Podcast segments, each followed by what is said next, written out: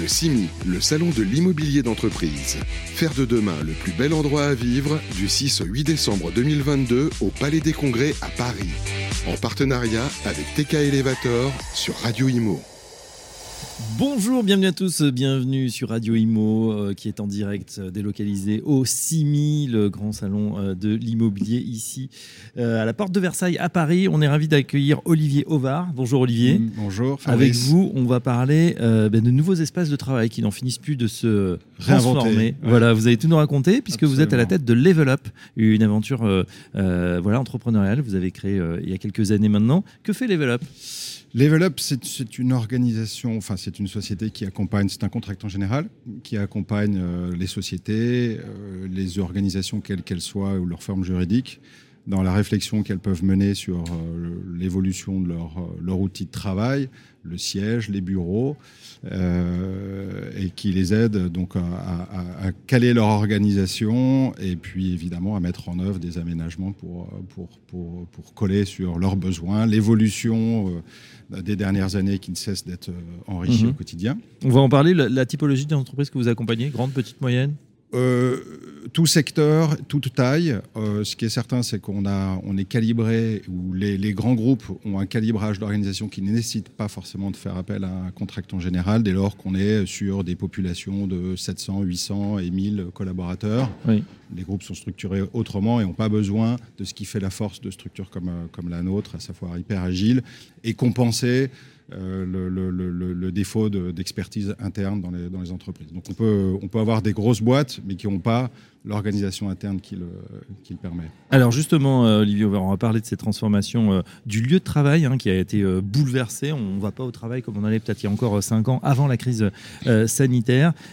C'est aussi un gisement de d'économie pour les entreprises qui ont tendance à rationaliser en ce moment ou à, habiter, j'allais dire, différemment les espaces. Comme nous-mêmes, peut-être chez nous, on, on habite différemment maintenant qu'il eh ben, y a l'irruption du télétravail. Oui, c'est ça. Vous, vous, vous, parlez d'économie. Évidemment que euh, les chefs d'entreprise, dans la manière qu'ils ont d'appréhender leur outil de travail comme un outil de performance, euh, la question financière euh, est prégnante, mais, mais, mais la question de la productivité, de l'intérêt, mmh. de l'attractivité l'est également.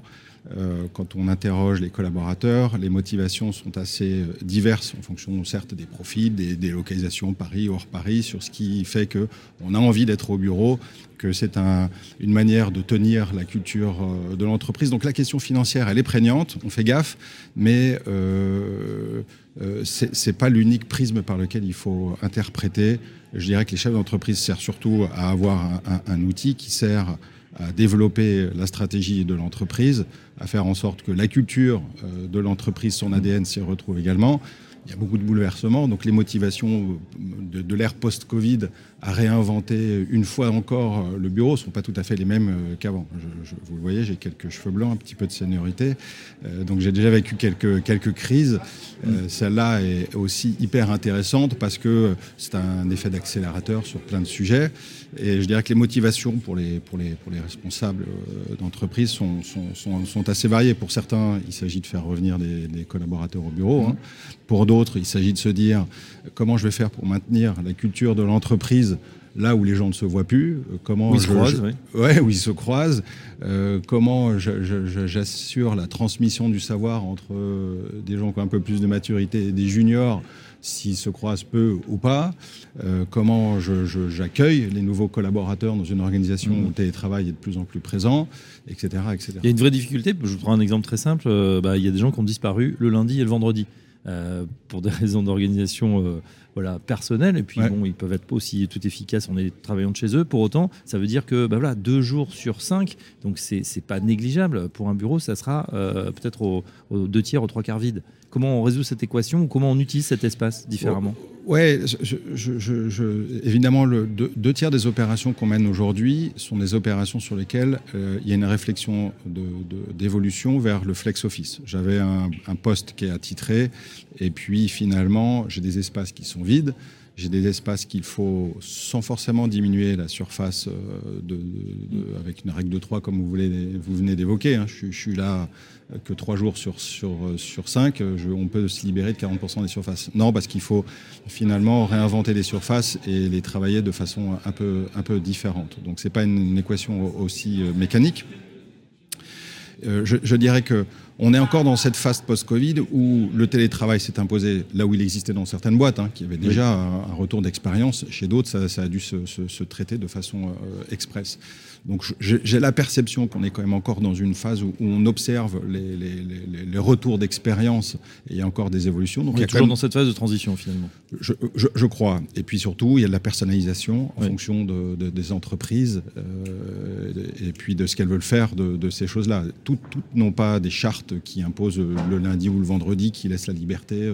Là aussi, ça se met en place. Même... Non, c'est pas forcément imposé, c'est ce qui se voit euh, naturellement où on constate qu'il y a un petit peu moins de monde effectivement. Ouais, bien sûr. Euh, et on le voit dans nos organisations aussi. Euh, voilà, chacun aussi peut voir que. Ce qui est certain, c'est que l'outil de travail doit servir une stratégie, mmh. doit servir une dynamique et, et aussi le management. Euh, on a euh, le manager que je suis n'a pas été formé à faire du management à distance dès lors que le télétravail s'est imposé.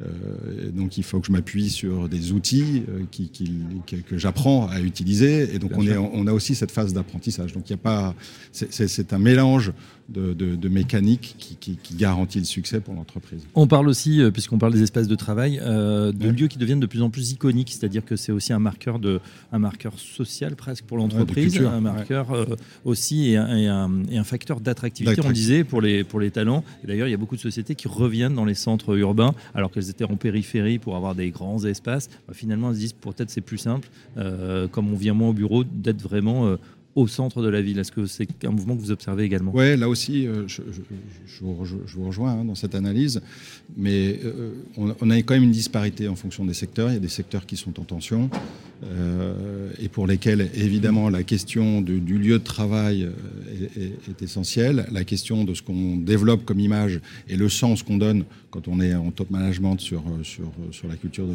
de l'entreprise. Donc l'attractivité participe de ça pour attirer et conserver ses meilleurs talents, là où il peut y avoir une forme de concurrence euh, dans ce même secteur. Mais tous les secteurs ne sont pas en tension comme ça.